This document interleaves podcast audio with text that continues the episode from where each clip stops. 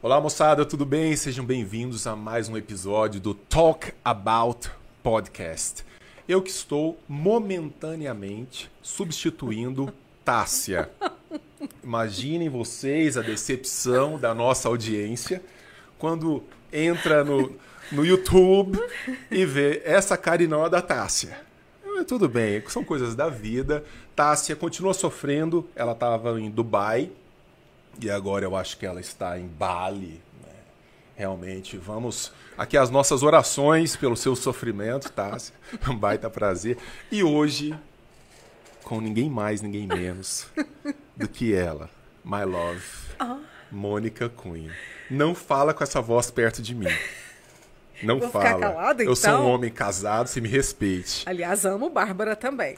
A gente te respeita, Bárbara. A gente te respeita. Mas existe um amor aqui, existe né? Existe um negócio rolando. Existe Mônica. um negócio rolando, não vamos negar, porque a gente não é de negar nada. Desde né? quando? Na verdade, a gente se conheceu foi no. A gente se conheceu no Bem Viver. No Bem Viver. No Bem Viver. Foi tão bonito aquilo. Foi bonito, não foi? Foi é. de uma beleza assim. Tem uma foto minha, você me encoxando.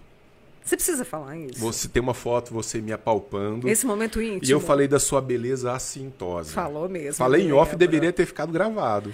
Mas está gravado na minha cabeça. E, caramba, é isso mesmo. É, é memória mesmo. afetiva, Denis. Foi bonito aquilo lá, né? A gente fez uma série até de programas. Fez, a gente fez uma série sobre filosofia, trazendo a filosofia Foi. de uma forma mais clara para as pessoas, né? Foi. Os filósofos, os pensamentos e que tem tudo a ver com a nossa vida. Tem. A gente só não sabia. E você tem um forte espírito filosófico, né, Mônica? Você, você, acha? você tem. Eu você gosto tem. muito de filosofia. Você é autora, você está sempre meditando sobre a realidade, Exatamente. sobre o mundo. Me vejo meio Sócrates. Não é?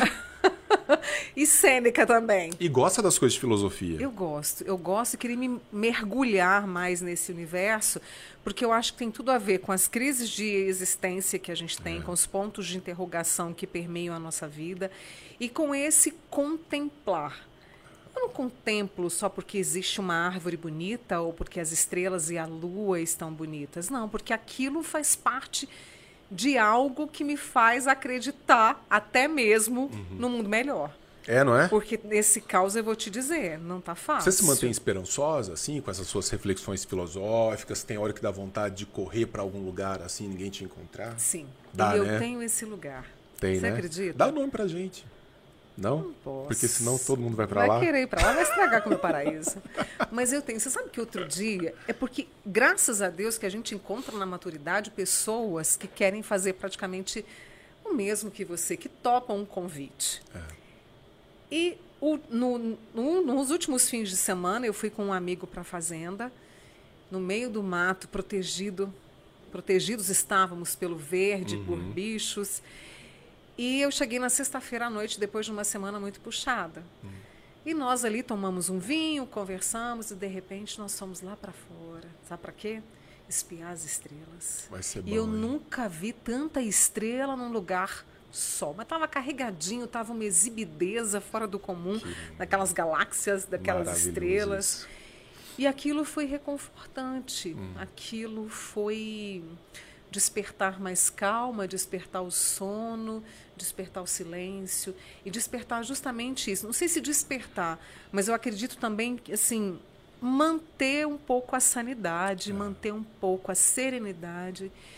E isso que você disse, olha, esse mundo bonito que está aqui, né, bem acima da minha cabeça, tocando meu coração, é porque tem algo melhor por vir, apesar de tudo. E a gente perde um, um tanto disso na vida é, com a correria cotidiana, né? É. Você tem uma rotina muito pesada. Tem, tem. Que você apresenta o seu programa a eu partir das 7h15. Só 7 que eu chego às 5 da manhã. Então eu acordo Isso foi promessa, 4. Mônica? Você um dia falou assim: eu vou fazer uma promessa de um, arrumar um trabalho que eu acorde às 5 da manhã para apresentar. Porque uma coisa é assim: eu começo a trabalhar às 7 horas da manhã em casa. Uhum. De meião até a coxa, aquele negócio na cabeça. Não, você apresenta tem que estar tá preparado. Preparadíssima, né? Tem Voz aquecida. Voz tal. aquecida, café tomado, não é verdade? Isso é surreal. Maquiada, cabelo arrumado. Quantos anos isso já? Olha, acordando às quatro da matina, há seis anos eu faço isso. Porque Caramba, há seis anos eu, eu me lancei num desafio. Você, você acompanha, você é meu amigo. Sim. No desafio e tanto que foi mudar de emissora e ir para uma proposta totalmente diferente. E hoje eu te digo assim, como valeu e vale a pena. Ficou feliz em fazer muito, isso? Muito, mas muito. Acho que eu pude crescer profissionalmente, é, é, trabalhar com uma equipe que eu não conhecia, que me agrega bastante, mesmo uhum. com as idas e vindas dos profissionais. Uhum. Mas, assim, foi um, um projeto que me encantou, me desafiou, me assustou, porque eu estava muito bem, obrigada. Mas a proposta que veio de, de repente, ser uma entrevistadora, lapidar ainda mais, porque não é fácil você entrevistar. Uhum. Lapidar mais essa, essa face minha que eu descobri profissionalmente, que eu gosto tanto. Então, assim, para mim foi desafiador, mas ao mesmo tempo me fez crescer tanto, me fez renovar tanto. E daí você faz como? Você acorda quatro, cinco da manhã já faz o programa, cuida das suas coisas no período. Deve, deve ter um período de produção também Sim. envolvido. A rotina é a seguinte: eu acordo às quatro, preparo o meu café, uhum. levo meu, a minha garrafa de café que compartilho com os colegas e deixo lá no estúdio também. Chego, aí nós temos uma equipe com a editora-chefe, que é a Luhan Machado, temos a Fernanda... Beijão para Luhan. Você conhece há 300 claro, anos, é... né? Luhan, queridíssima, competentíssima. Mas é demais. Fernanda Paranhos, que está conosco hoje como editora executiva. Não a conheço pessoalmente. Maravilhosa, capricorniana das boas. Engraçadíssima, adoro Fê. É, Priscila, que é a nossa produtora, e eu. Então somos nós quatro, Tânia Costa e Gustavinho, equipe, Leandro, nosso editor.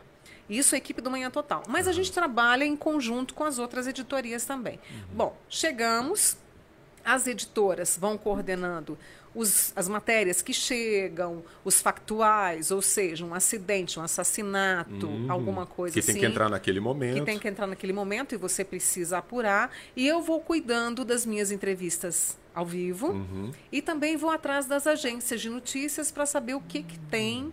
É bem dinâmico, né? É muito dinâmico. Bem... Por mais que seja o mesmo todo dia, nunca é o mesmo. o mesmo. Adoro isso, sabe? Porque sempre é diferente, sempre tem uma notícia diferente, uma abordagem diferente. Então, assim, essa é a rotina. Aí depois que eu fiz a minha parte, ajudei a turma, o que, que eu faço? Eu vou para o camarim. Então, no hum. camarim, Lorena que é nossa amiga, nossa confidente ah. e nossa. Ela é que sabe as histórias todas. Tudo. Todo mundo chega sempre. Lorena, já... queremos Lorena. você aqui. Vamos trazer a ela Lorena. Ela tem muito para contar. Para expor as intimidades. É, ela tem muito para contar. É. E depois que eu me arrumo, aí eu vou para a FM Paranaíba com o Francisco Roberto, há 30 anos, assim, Caramba. líder de audiência com a Fazenda Paranaíba. É verdade. E aí vou para lá, converso com ele, faço a chamada para o programa, faço também na educadora. E aí, quando dá mais ou menos, hoje a gente tem um novo programa antes do Manhã Total, que é o Balanço Geral Amanhã. Então, quando dá 7h10, eu estou no estúdio, hum. prontinha.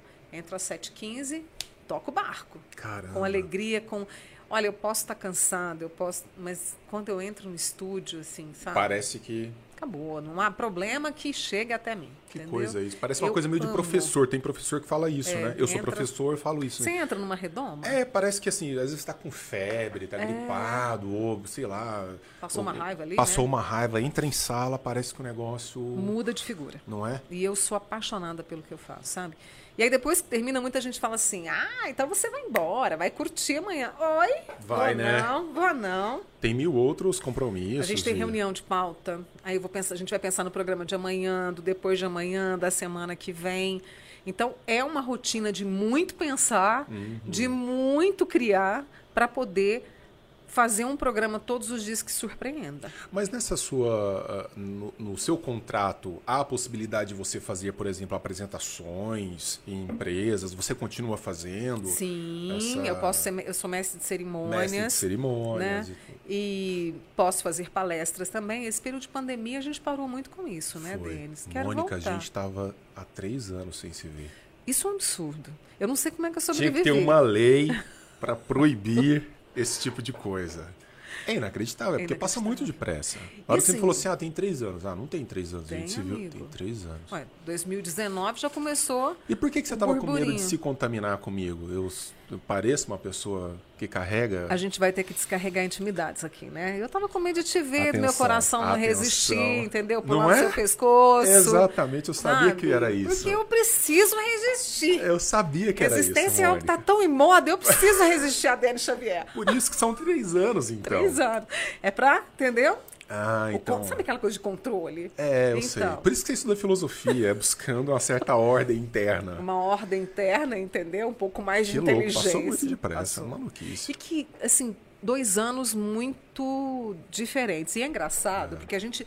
Eu me lembro quando fechou tudo, quando as coisas começaram a atingir um, um- um nível hard, assim, de você falar: Meu Deus, será que eu vou estar viva no fim do É ano? louco isso. Será que eu vou estar viva amanhã? E de tudo fechado, e eu não parei, Denis. Nós ali na TV, a gente não parou. Pauleira direto. Pauleira, direto, máscara, álcool em gel e vamos embora. Vamos, nos cuidando, Senhora. que a coisa não pode parar. Aham.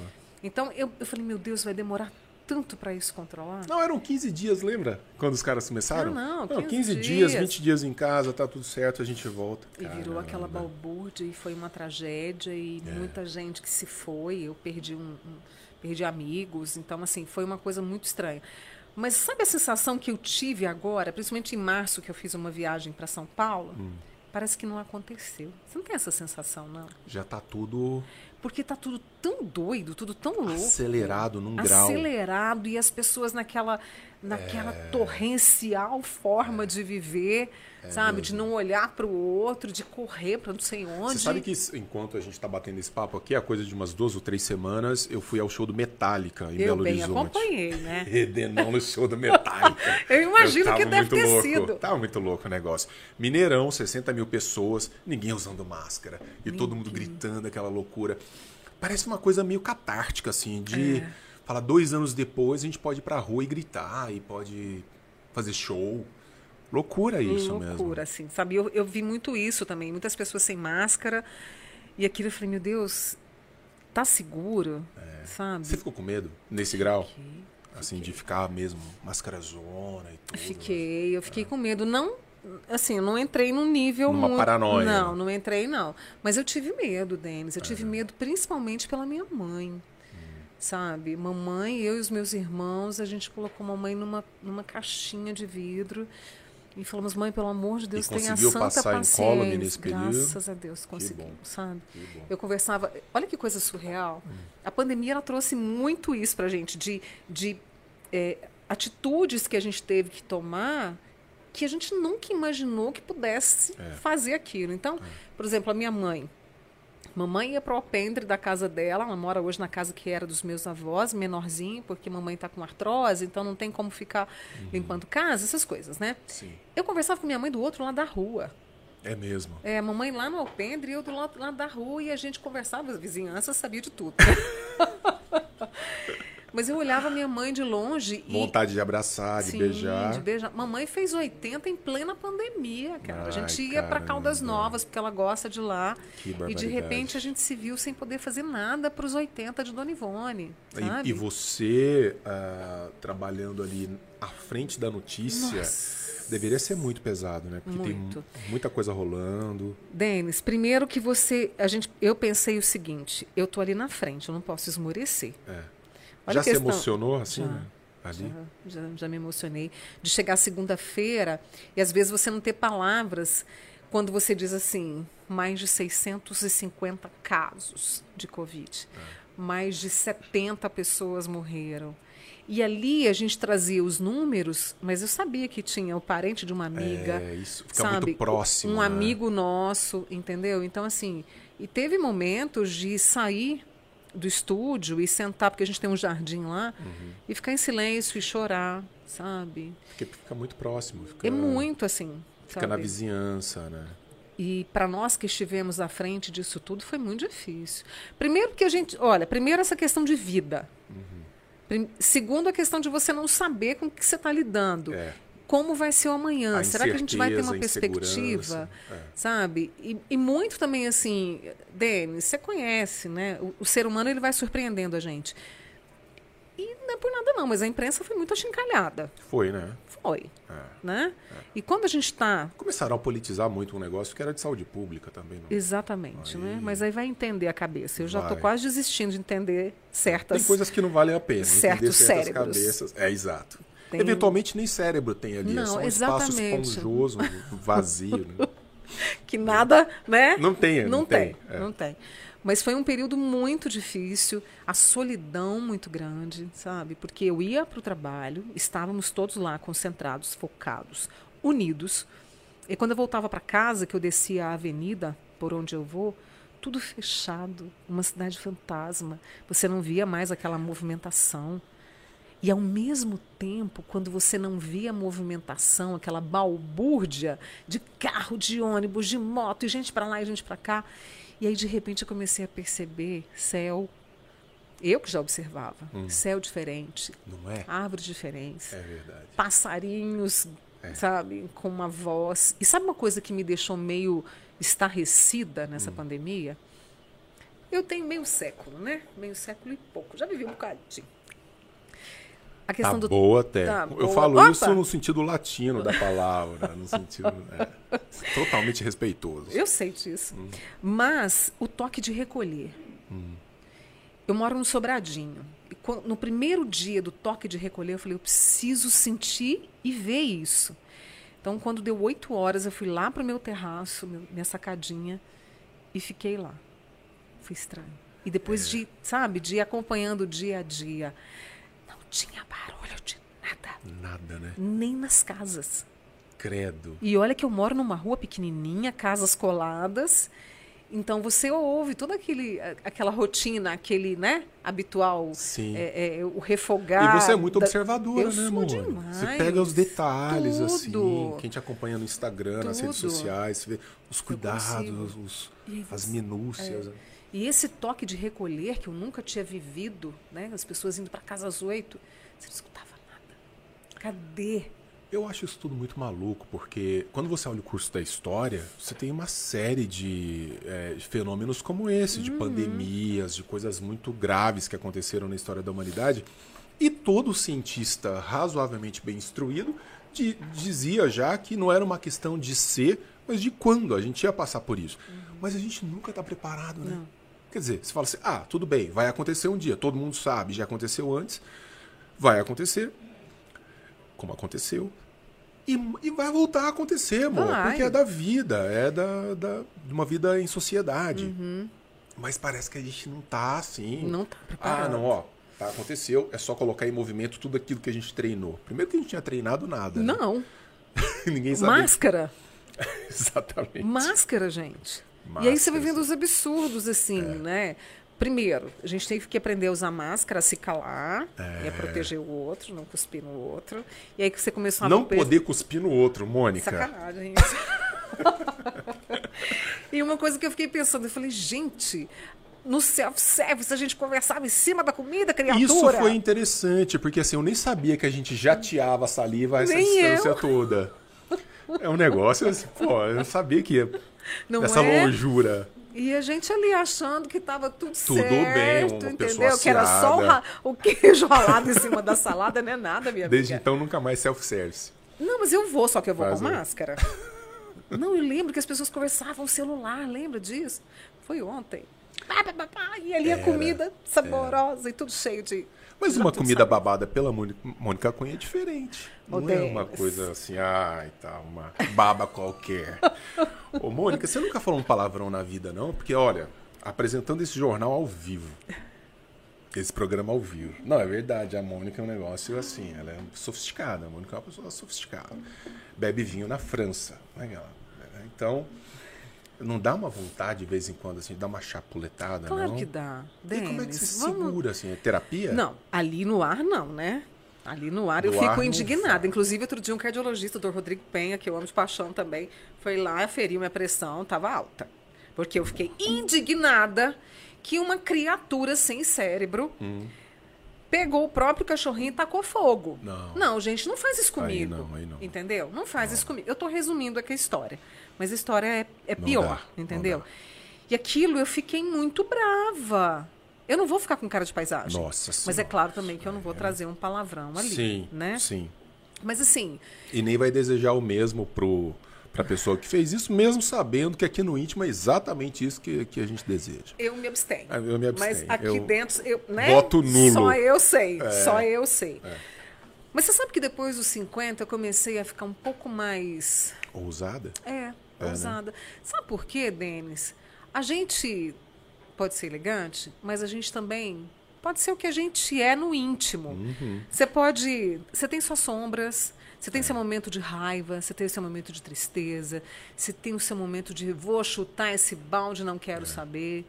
Então, de vez em quando, sim. Eu adoro, você sabe, Eu, né, Mônica? eu Quando sei. Aliás, eu acho que você foi um dos meus incentivadores, Eu né? Você adoro. falou, menina, Quando dá um eu vejo jeito a aí, Mônica ó. pistola, eu acho maravilhoso. Porque é essa elegância toda de um lado e a pistolagem do outro. Maravilhoso. Equilibra, não equilibra? Pô. Então, a vida é equilíbrio, a gente tenta o equilíbrio. É? E eu tento, porque ser muito também, Hum. oi, né? Muito sensata demais também não dá. Uhum. Não dá. E Mas eu muito imagino sangue que de ao barata vivo, também. especialmente. Porque TV ao vivo é meio que a casa do Satanás, né? Não, assim, né? O negócio meio. Parece que desenhou o pentagrama e evocou Satanás. É, e que- você sabe que. Mas no manhã total é muito tranquilo. É mesmo. Muito tranquilo. É claro que tem essas você notícias. Tira de letra, né, Mônica? Pelo amor 30 de Deus. ela vai né? cacetada, Pô, né? 30 tem a anos. manha e- total. Exatamente. Eu me lembro que você estava Ah. na Globo ainda e caiu, sei lá, um holofote caiu no, Cara, no estúdio, alguma coisa. mesmo. E você soltou uma assim, ah, caiu uma pluma ali. Caiu tá. um lenço, eu falo caiu um lenço. Putz, eu tive uma crise de riso. e eu falei com a Bárbara ainda, eu falei, olha o domínio, É. o grau É de isso. controle do que está acontecendo. É.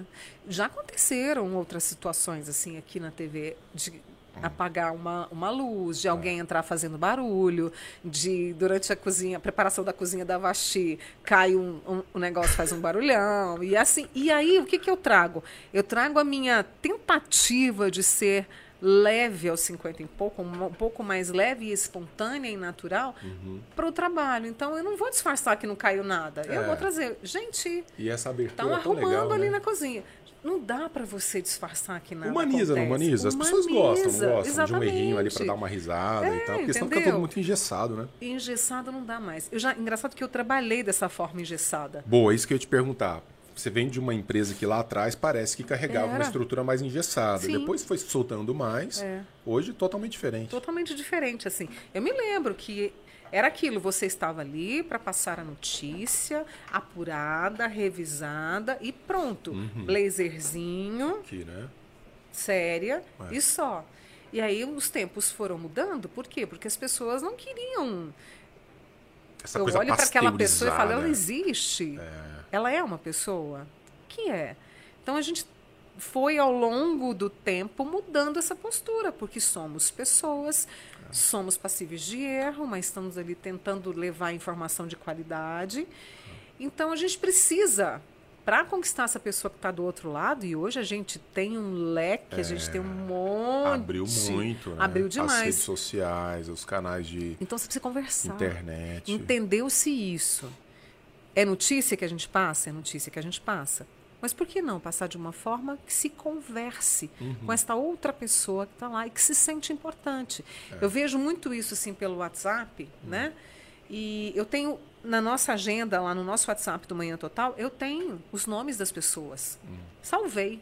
Eu salvo. Por quê?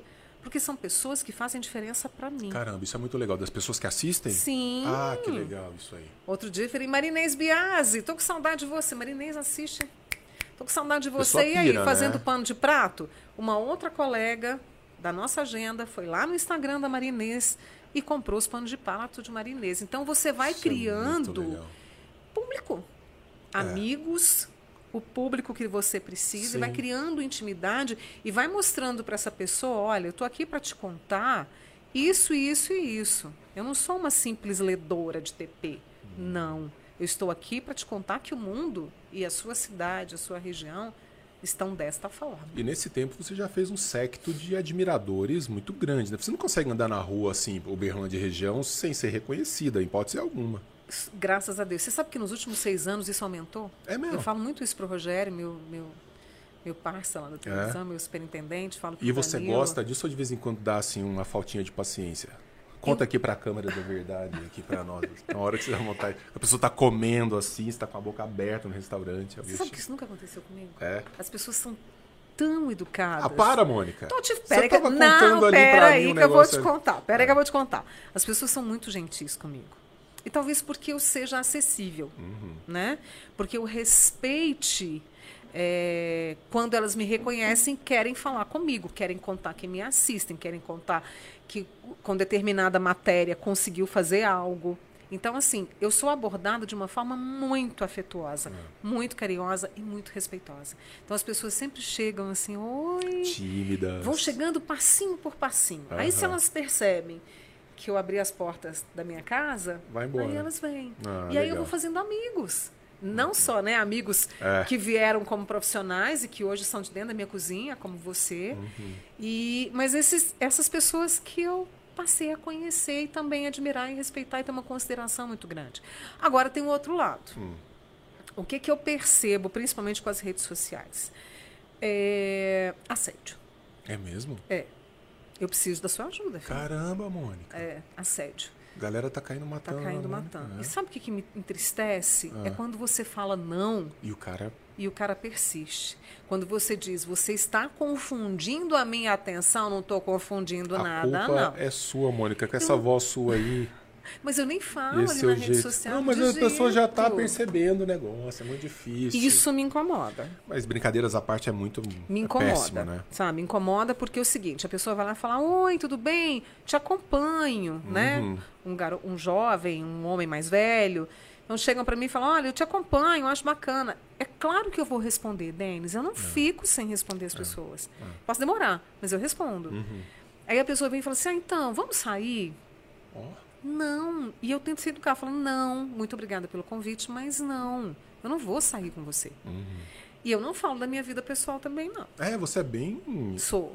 É, eu sou reservada. Bem reservada. Então, se eu disse, olha, agradeço o convite, mas não será possível, respeite aquelas frases. É. Respeite aquela opinião. O que me irrita é justamente isso. É quando você é educada, atenciosa e a pessoa quer. Interpreta de uma outra de forma. uma outra forma. É gente boçal, né? Que não consegue conviver é, em e sociedade. aquilo, né? sabe, Denis? A gente está no século XXI com tanta informação, com tanto conhecimento, em tudo quanto é plataforma, por tudo quanto é lugar. E não se respeita o que uma mulher diz. É. Eu, sabe assim, e eu fico imaginando as outras mulheres, quantos não já disseram e foram alvo de coisa pior. Sim. Sabe? Outro dia eu tava vindo pela. Eu vim de Brasília de carro e na placa do da cancela do pedágio, diga não ao assédio. As meninas reclamam de assédio no pedágio. Eu falei, gente, os caras não têm um mínimo de vergonha não. na cara também de não. Sabe, isso assim, ah, ela não quis dizer não. Eu sei que você não quis dizer não. Me falaram é tão isso, irresistível, Denis. né? Me falaram assim, nessa, pra que, que você está se fazendo de difícil? Puts, não, meu amigo, aí você está me obrigando a ser. Claro. Ah, como, é que você, como é que você falou? A elegante a? Ah, pistola? Como é que é? A pistola. Tem que soltar. É, Sabe, lado pistola. eu não né? dou conta disso. É. Então, o que, que eu estou fazendo agora? Eu estou ignorando. Eu não gosto disso. Mas Mete me um bloco a... na cara do sujeito. Já, já bloqueei muito. Já bloqueei muito. Então é o suportar. seguinte: não é porque eu estou sendo educada com o senhor que eu estou querendo sair com você. Mas Entenda que isso. arrogância de um cara também tem que ter muito amor próprio, né? tem que ter um grau de amor próprio que é assim acima de qualquer suspeita, porque Sabe? Esse final de semana né? mesmo eu passei por isso, É entendeu? Passei. E aí eu falo, gente, para, né? para. Mônica, me fala um pouco da sua vida de autora. Você tem um livro que foi bastante divulgado, continua rodando muito, né? Graças e você palestra sobre ele também, né? Fala um pouquinho desse, dessa sua aventura é, então, literária. veio tão ao acaso, então e foi você porque- escreve super bem, Você né? gosta eu gosto bastante. Gratidão, então. Li o livro, gosto muito. É? E leio também os seus textos de coluna de revista. Tem Na CULT. Isso, Aliás, eu devo muito, assim, eu sou muito grata à turma da CULT que me abriu esse espaço para que eu pudesse trazer uma escrita que eu mesma desconhecia. E é uma produção de quê? guardado. Mensal, né? Mensal. É, e você se colocar na, aspas, obrigação de escrever um texto sempre, né? Se torna um- uma coisa, Nossa. não é? Eu não sou mãe, não, mas é quase um parto. É verdade. Entendeu? É verdade. É Na hora que um vê parto. prontinho é bonito, mas para nascer... É. E esse livro foi tão interessante. Deixa eu, deixa eu vir do começo. Quando as redes sociais começaram a aparecer, eu me lembro muito bem do Facebook, Eu estava lá na TV Integração e meu chefe, Paulo Eduardo, falou assim: ó, temos o Facebook e precisamos estar nessa rede social. Eu olhei para aquele negócio e falei: o que, que eu vou fazer com isso aqui? Jurássica? O que, que eu vou fazer com isso aqui, né?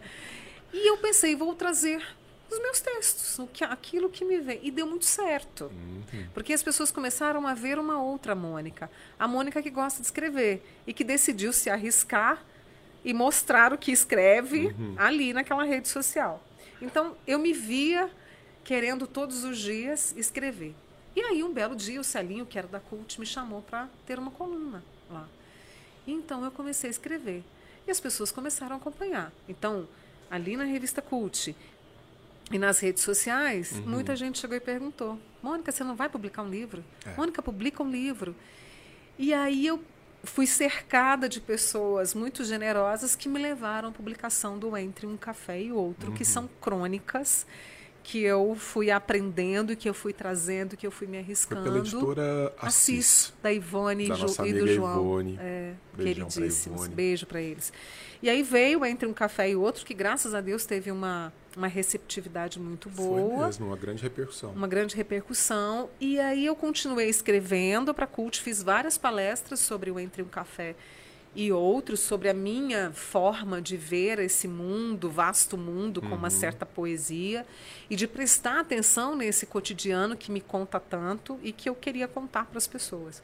Então, de repente, eu me vi validada pelas pessoas como autora, como escritora. Isso dá um, Nossa, uma força assim extraordinária. Uma força, uma alegria o e uma inspiração, né? sabe? Saber que o que você escreve faz tanto sentido para as pessoas. Isso daí. Porque tem hora que você olha e fala assim, hum, nah, não vai. Mas que trem mais esquisito, hein?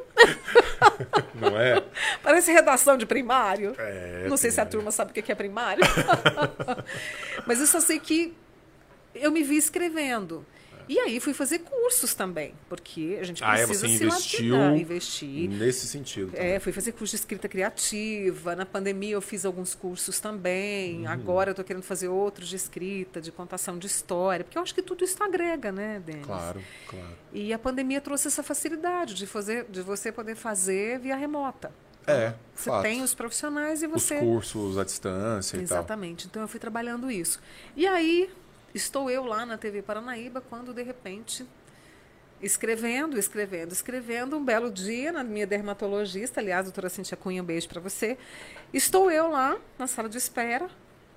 Uma das jornalistas é, das quais eu fui banca, uhum. né? Ela da chegou faculdade. da faculdade. Eu, fui, eu tive muito assim o privilégio de ver os trabalhos dos banca alunos. De TCC, tá? Banca de TCC. Monografia de, de Aprendi curso. muito com essa turma, muito. Uhum.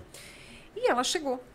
E nós começamos a conversar, eu num canto, ela no outro. Ela falou, Mônica, eu gosto tanto dos seus textos da Cult, dos seus textos das redes sociais, por que, que você não leva para o rádio?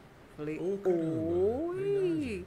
Cheguei mais perto dela e falei assim, você acha que contando as crônicas seria legal? Ela falou, claro, porque quando eu leio as suas crônicas, eu ouço a sua voz. Claro. Então é eu falei, "É agora.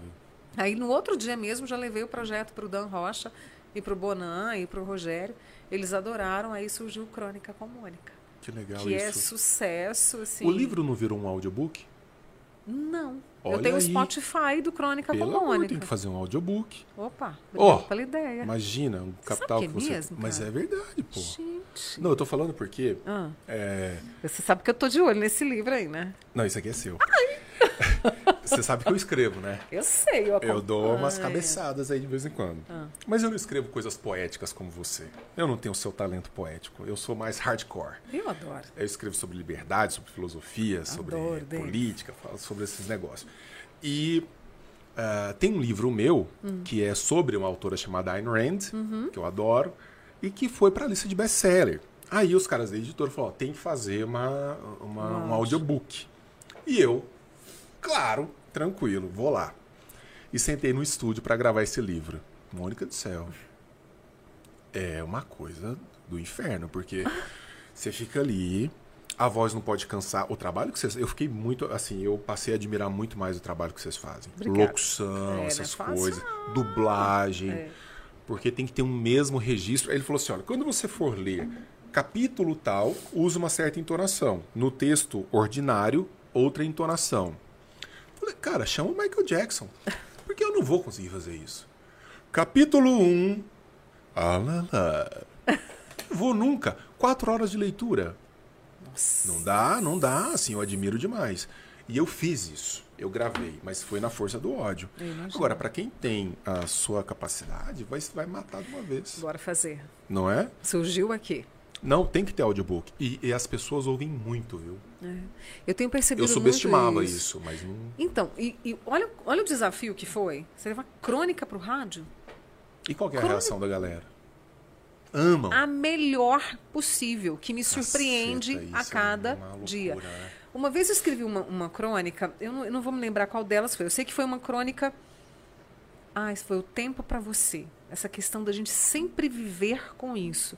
O que, que eu estou fazendo que eu não tenho tempo para mim? Uhum. Então eu escrevi uma crônica sobre isso. E uma pessoa que me conhece me ligou. Eu estava no auge de uma reunião. Mônica, eu preciso muito falar com você. Eu falei, dá para esperar até 11h30, que é a hora que eu saio aqui? Dá. Ela me ligou e me disse que a crônica foi para ela. Ela falou, parece que você viu o que eu passei na quinta-feira à tarde. Ela chorou ao me contar que aquelas palavras que eu ingenuamente coloquei ali foram para ela. Cara, você escrever algo e a pessoa falar, você falou comigo? Isso é muito. Não tem palavra que descreva? Não tem, Não tem. Denis. Não tem. Eu acho que isso dá sentido a tudo. Tudo, é contas, assim. propósito, é. E a- eu falei, olha, eu não vou falar o nome dela aqui, eu falei, fulana, gratidão. Uhum. Porque todos os dias a gente tem dúvida daquilo que a gente faz. E o Crônica com Mônica, as pessoas são tão bacanas que elas vão me validando. E aí estão criando um monstro porque eu quero mais. Tem um livrinho maravilhoso chamado Lavoura Arcaica, que o, o, o autor, na, na parte introdutória do livro, ele fala que é, é aquele negócio, escrever é oferecer o fruto. Mas você não sabe se a pessoa vai comer o fruto, se ela vai gostar do fruto ou não, se ela vai voltar a comer do fruto. Então, ao autor cabe oferecer o fruto. E a gente sempre fica numa expectativa muito grande, né? Sobre aquilo que vai ser. E, e outra, o livro tem um, um adicional aí. Rede social, igual a gente está com esse programa, fica gravado, vai ficar para a eternidade e tudo. Mas o livro, depois que ele sai da gráfica e ele está na livraria, ele tem vida própria e não é que dê para enfiar na gráfica de novo. Ele está no mundo e acabou. Então aquele medo assim de ter errado, de ter dito uma coisa que escapou, até coisas formais de revisão É. gramatical, De etc repente passam, né? passam, é coisa que absolutamente acontece. Mas o modo como isso repercute nas pessoas que é que você não consegue calcular. Então, às vezes eu recebo uma mensagem inbox assim e falo: "Isso aqui mudou a minha vida". Você fala, cara, como, assim, Como né? assim? Porque às vezes pra gente que está no cotidiano, escrevi mais uma coisa, mais uma página, isso aqui mudou a minha vida completamente. Isso aqui mudou o meu modo de ver o mundo. Não é pouca coisa, hein? Né? Não. E, e você sabe que eu acho que é um legado que eu deixo, porque eu não tenho filhos. Já pensou em tê-los? Já, uma vez. E aí? Passou, deu, vontade passou, que dá e porque passa. o aperto financeiro estava demais. Eu Foi morava isso? no Rio de Janeiro, foi. É mesmo? Eu morava no Rio de Janeiro e era tudo contadinho para o arroz e o steak de frango. Era o aluguel, come alguma coisa e vamos embora saber onde é que vai dar essa, essa bagaça. Aham. E aí eu me lembro muito bem que eu tive essa vontade, sabe? Eu acho que foi o Sério? instinto maternal que bateu. Gritando ali. Gritou. Eu falei, nossa, já imaginou uma criança aqui correndo agora? Que delícia brincar com Mas essa correndo criança. pra longe assim, indo embora? Não, em cima de mim mesmo. pá, Sério? fazendo Pra- aquelas coisas de voltando, criança. voltando. É, voltando. Aquela coisa de criança mesmo. Mas aí na época não dava. Era aperto E financeiro. depois nunca mais? Depois nunca mais. Você tá brincando. Nem balançou assim um dia, falou Não. assim, quem sabe? Você acredita que não? É interessante isso. Não. Foi esta vez pontual. E foi cobrada por isso? Não. Socialmente falando, família, Olha, aquelas chegava tia chata. E aí? e tal? nada. Não, as pessoas perguntam, né? E aí, vai ter filhos? Não vai, não. A gente fez a opção, pronto, acabou, morreu o assunto. Aham. Sabe? E conversei muito com a minha mãe antes dessa decisão. É mesmo? Conversei, mãe, não vou ter neném, não. Não vai ser vó. Não vai ser avó da minha parte, não, porque eu tenho duas sobrinhas, né, do meu irmão. Aí eu falei, tudo bem para a senhora, mãe? Ela falou, minha filha, você está feliz com a sua escolha? Falei, mãe, tô, tô tranquila. Ela falou, então ótimo, minha filha, tá tudo certo. Minha mãe é ó o concurso. Nunca sofreu com essa decisão. Porque eu, eu também, eu já fiz, eu tomei essa decisão. É, né? Você sabe disso, né? Sei. Eu fui. Como é que chama isso? Eu ia falar castrado, mas isso é coisa de bicho, né? É vasectomia, vasectomizado. Porque também decidi que não seria o caso. Mas não é uma decisão simplória. Não é uma decisão simples, foi muito tempo. Conversei com meu ginecologista na época, conversei com a minha mãe, com todos os interessados, né? E Aham. comigo também. E, Denis, por mais que no Dia das Mães esse ano me bateu um negócio esquisito. Foi mesmo? Foi, eu chorei. Aí o povo vinha com bombom para meu lado, feliz Dia das Mães. Eu falei, não, filho, não sou mãe, não. Aí um amigo meu falou, Mônica, tem mãe de coração, você é a mãe do seu, dos seus sobrinhos. Eu falei, ai, tá bom, vai. Mas nesse dia em específico, nesse dia das mães Bateu um de 2000, trenzinho bateu um trem diferente. esquisito. Mas depois eu administrei. Passou, Passou. resolvido. Entendeu? Tá resolvido. Essa ideia de deixar um legado assim como o seu, de trabalho também, livro, qual que é o próximo? Próximo livro? É. É, menino, mas é um desafio e tanto. Ô, Mônica, falar nisso, você lembra que a gente tem um livro para publicar? Você acha que eu não estou olhando para isso aqui, lembrando a nossa conversa A gente tem um de livro pra 1925? Que a gente tomou vários da- cafés. Foi. Mas eu acho que a gente pode Eu trazer essa sei, ideia. porque à eu acho que a gente começou a olhar um pro outro e falou assim, acho que não vai rolar agora, só que a gente não falou abertamente Foi, isso pro outro. Foi. Mas é uma ideia muito boa. Tá? É, abordar temas específicos, você com essa visão, vamos dizer, mais esteticamente apurada e eu mais apegada filosófica, Bora. assim, sem, acho que ia Eu ser não gosto muito do legal. bora, não. Eu detesto isso. mas Bora. vamos. Não, eu não gosto disso. Pau! Dale, dale. É, qual vai Vamos. ser o próximo? Então, eu estou com um projeto pelo PEMIC. O que, que é o PEMIC? É a lei de incentivo Ah, além de incentivo. municipal. Tá. E eu vou trazer histórias de mulheres que passaram por muito tempo eh, sendo reféns da violência doméstica. Mas eu não quero trazer o peso, eu não quero trazer a dor, porque a dor elas já passaram. Eu quero trazer o que eu vi certa vez de uma mulher que passou por violência e que conseguiu, depois de muito tempo, se reerguer, ver boniteza na vida, encontrar um novo amor, ser respeitada, ser amada, ser parte, sabe? E eu quero trazer isso. Eu já fiz algumas entrevistas, faltam duas, e agora é pegar o fio da meada, meu amigo. São e quantas escrever entrevistas? algo. Eu fiz quatro até agora, Quatro. tenho mais duas. Ah, Uma, uma história muito próxima a mim. E a outra, quando fui apresentar o projeto, uma das pessoas que estavam na sala onde vários apresentaram os seus projetos chegou em mim e falou assim: Eu quero contar minha história para você. caramba. Então, até agora, eu tenho seis histórias. É tudo muito próximo, né? É. E assim, dói em mim também. Sabe? De olhar para aquelas mulheres. Muitas se, se aprontaram para conversar comigo. E por mais bonitas que estivessem, sabe?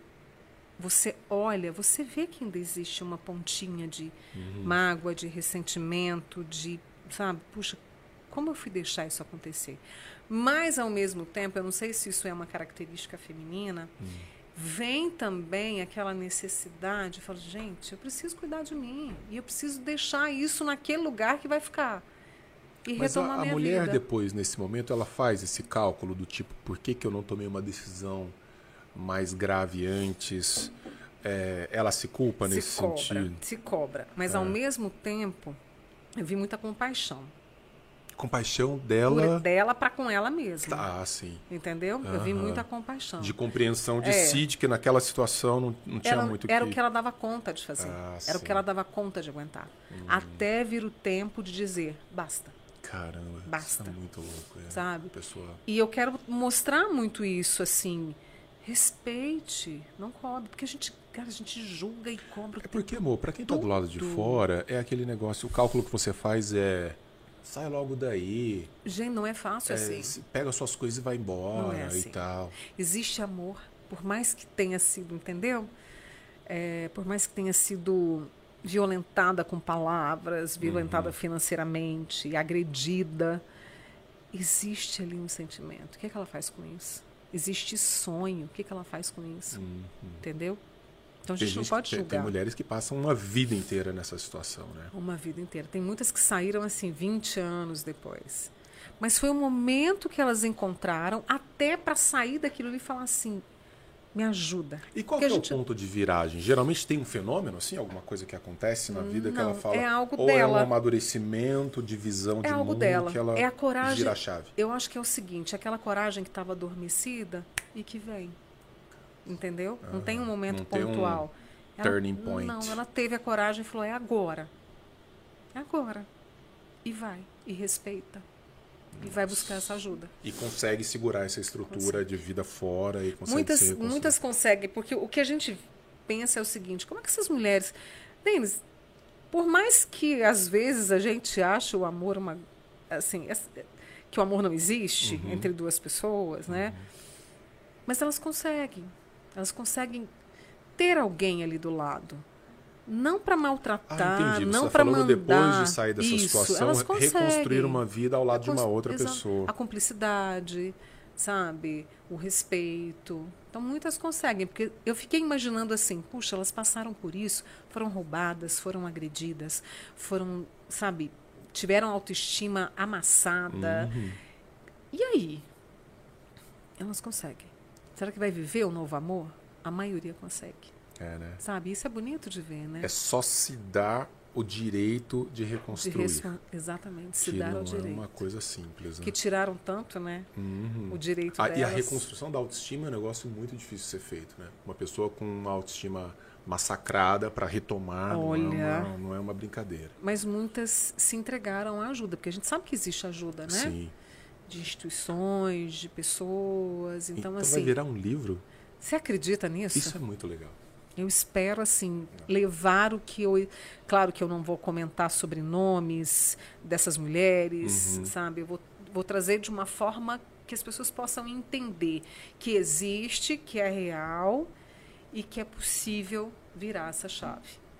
E eu quero muito que esse livro, a gente estava até conversando aqui antes, quero muito que esse livro, essas ideias, histórias que estejam ali, possam tocar outras pessoas. Uhum. Entendeu? E não só as mulheres, mas também aqueles homens. Claro. Entendeu? Que de repente vão ler esse livro e vão dizer assim: É. O que, que eu estou fazendo? O que, que eu estou fazendo? É. Porque às vezes, Denis, a gente tá, fala de filosofia, eu não consigo entender por que, que o ser humano deixa a sua violência tomar conta. Não sei. Acho que tem muita coisa envolvida aí, mas tem um processo de. Eu acho que tem um processo intelectual envolvido. Não, não é só uma questão emocional, de, de maturidade emocional. O Sócrates falava que é, o homem que tem controle sobre si mesmo é um homem que domina as suas paixões a partir do momento em que ele começa a compreender os motivos pelos quais ele é assim ou assado. E quem faz esse exercício de compreensão? Às vezes o homem lá fora, o homem do dia a dia, ele nem está parando para pensar do, do porquê que ele é assim. Ele entra num mecanismo de, de moto contínuo, né? E ele nem parou para pensar no mal que ele está causando Aham. aos outros, a ele mesmo, à família. Então eu acho que uma obra assim como a sua vai ajudar a trazer luz a esses elementos assim. Tomara. Não, claro que sim, Tomara. claro que sim. Sabe? E, e- e você agora, quer dizer, quais são os planos, Moa? Depois de todo esse processo, você se vê como? Você se vê fazendo o quê? Fora do Brasil? Você ama, né? Que amor é esse? Gente, eu não sei. Você sabe que ontem eu tava. Eu vi uma foto. Estudou francês. Sim, preciso Continua? voltar. Não, Parou? parei, preciso voltar Ah, mas francês. já estava praticamente fluente em francês. Menos, né, Denis? Obrigada, tá? Mas preciso melhorar esse francês aqui, que eu amo de paixão. Ah, Você sabe que ontem eu tava vendo, vi uma foto no Instagram de um, de um, um, um Instagram que eu sigo, né? Um perfil que eu sigo. E veio a foto de Gordes. Gordes fica no sul da França. E é uma cidade que você vem pela estrada e para num determinado ponto para que você possa descer e observar a cidade. Parece desenho, cara. Ela fica numa, ela fica cravada na montanha, sabe? E é uma cidade linda, sabe aquela cidade medieval de, com, com construções em pedra, com, com floreira, com janela pequena, com café pequeno, sabe? tudo que você ama, né? Tudo que eu amo. E você olha lá para baixo, você espira lá para baixo, tem aquela plantação de lavanda. E aí você me pergunta como eu me vejo. Eu sou uma pessoa muito abençoada, privilegiada e realizada. Eu ainda quero trabalhar muito, assim. Sei lá, até Todo meus mundo 60, espera isso. Todo mundo 62, espera isso. me inspirando em outras apresentadoras, outras jornalistas. Mas eu me vejo, eu vou arriscar aqui a trazer isso, mas eu me vejo em uma casa pequena no sul da França, em alguma cidade do sul da França, com muita rosa, com muita flor, e escrevendo. Baita vida, né? Uma baita. Tomando café mineiro? Sim, claro. Café mineiro, vai ter que sempre mandar pra lá. Tem que sempre mandar, você vai mandar para mim. Claro. eu, eu quero morar lá também. Me fala, é, qual foi o lugar que você foi pra França das últimas vezes? Eu fui para o sul da França. Eu fui para Aix-en-Provence, que é uma cidade que Essa pronúncia é uma coisa maravilhosa. Alô, editor, se você puder depois dar ênfase nisso daí, a gente agradece, fica Aix-en-Provence. Provence. E ela fica no sul ali, né, pertinho de Cannes, Nice. E aí eu conheci uma cidade chamada Eze, onde Eze. é uma cidade pequititica. É uma cidade medieval. Tem ali a cidadezinha, tem a, a Fragonard, que é uma, uma, uma indústria de perfumaria. Uhum. E tem a cidadezinha lá em cima, uma cidade medieval, que você fala, meu Deus, eu andei à noite com a minha amiga Valéria lá, falava, gente, vai aparecer um fantasma, sabe, o cara sem Já cabeça. passei por essa sensação. Já passou por isso? Já, eu morei numa cidade na Itália, cidade medieval. Ah. Cidade, assim, que a- na- na- no centro histórico tem a marca das carruagens, assim, tem a marca das rodas de carruagem. E um dia estudei até muito tarde da, da noite, no- na- da madrugada na, na- na universidade. Eu perdi a hora. E eu saí da, da faculdade, era umas duas horas da manhã. né? E assim, aquela luzinha amarelinha, porque a parte externa é toda preservada. Acho isso legal saber. Certeza que o Jack, o estripador, Tá vai aqui, pegar né? aqui nesse. Um italiano, obviamente. Mas é muito legal essa sensação. É, e aí essa cidade é uma gracinha. Lá foi escrito Assim Falava Zaratustra, Ah, sim, do, do, do Nietzsche. do Nietzsche. Uhum. Lá, lá dizem que ele escreveu lá. E essa cidade me chamou muito a atenção pelo fato de ser, pela, pela preservação, pelo respeito, mesmo no século XXI, que as pessoas têm por aquela construção, né? Uhum. E como eles adaptaram para o nosso jeito de viver. Da vida moderna. É, foi um presente de 50 anos que eu me dei. Falei, eu quero fazer uma festa de 50 anos. Uhum. Mas não tinha jeito, meu amigo, porque muita gente ia ficar de fora. E aí eu ia ser achincalhado, o pessoal ia me xingar e tal. Eu falei, Fez a "Ok, melhor coisa. Vou Não embora vou e fazer festa, vou catar esse dinheiro e vou para. França. E aí fui para o sul da França. Porque eu gosto muito de flores. E lá a gente tem a L'Occitane. Oh, Ah. Fazendo aqui o meu chá. Patrocina nós. Patrocina nós. Aí lá você tem a fábrica desse perfume, dessa marca francesa famosa. Eu queria muito conhecer. E as cidades charmosas do sul da França. E eu fui para Aix-en-Provence e lá você tem as feiras, então eu comprei geleia de lavanda, sabonete de lavanda, tomei sorvete de lavanda. Parece que você gosta de lavanda. Gosto. É. Gosto de lavanda e gosto de rosa. Então, assim, eu fui para lá e tive a oportunidade de conhecer essas cidades e de viver muito esse joie de vivre francês. Hum. Essa alegria de viver, esse jeito leve de viver, sabe? E o sul da França agarrou meu coração e não soltou mais. Pois é, eu achei isso tão assim, porque eu não sei de onde veio esse negócio seu com a França. Também não sei não. Você foi lá e gostou. Uhum. Não é que você tinha assim uma paixão prévia, né? Porque geralmente tem uma galera que estuda alguma coisa, lê alguma coisa, fala, ah, eu tenho um sonho. Meu pai outro dia foi para os Estados Unidos, o sonho da vida dele. O sonho da vida dele. E viajar para meu pai é visitar a universidade, centro de pesquisa, Que legal, museu né? e tal. Ele adora essas coisas. E ele falou: fiz a viagem da minha vida. Conheci Harvard, conheci o MIT, conheci, conheci, conheci Nova York, que era o sonho. Porque é um cara que desde que tinha 14, 15 anos vinha nutrindo essa, esse né, universo americano e tal. Mas você não teve nada disso. Nada, nada disso, assim. Fui, fui minha primeira viagem para a Europa. Sabe Renata Neiva? Nossa Claro, queridíssima claro, da UFO, né? claro. Jornalista. Aham. Fomos juntas, inclusive, conhecer a França. A gente foi para Paris, né? Algumas cidadezinhas por perto. E ali eu já me encantei.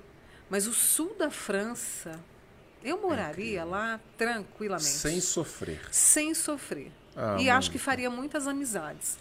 Porque é Que um dúvida, jeito de imagina. receber muito legal, sabe? Desarmado, você né? anda e, e você, sabe, você vê tudo aquilo, você vê história, você se inspira, sabe? E você vê um mar diferente, você saboreia comidas é. diferentes. Então, assim, o sul da França me pegou. Cara, não sei se foi porque marcou meus 50 anos, uhum. sabe? Que você faz uma revisão muito do que você quer para a vida e aí não para, né? Você abre é. uma uma caixinha. Uma caixinha, cara, e você não para. Você faz uma revisão, o que, que você quer de importante, o que, que é importante, o que, que não é mais importante.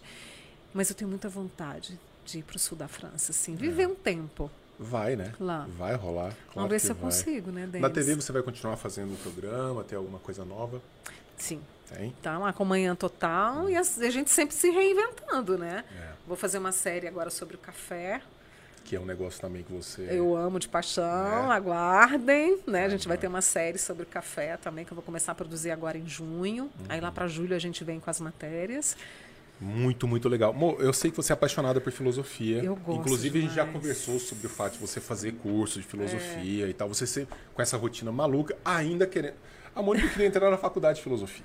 Você acredita nisso? E daí, Denis, eu quero entrar na faculdade de filosofia. Que horas? Nossa, Não vai dormir, nunca mais. Porque acorda quatro da manhã, vai dormir sei lá que horas, mil projetos. Queria fazer faculdade de filosofia. Loucura. Não desisti ainda não. Não, eu sei que você não desistiu, imagina. Ó, esse ah. daqui é o livro que eu lancei no ano Ai, passado, lindo, Farmácia gente. de Depois eu vou escrever uma tá mensagenzinha para você, que só você vai poder ler naturalmente essa mensagem. Pelo amor de Deus. Coisas eróticas claro. que não podem ser expostas. Eu estou ansiosa para saber o que, que, você vai escrever para mim.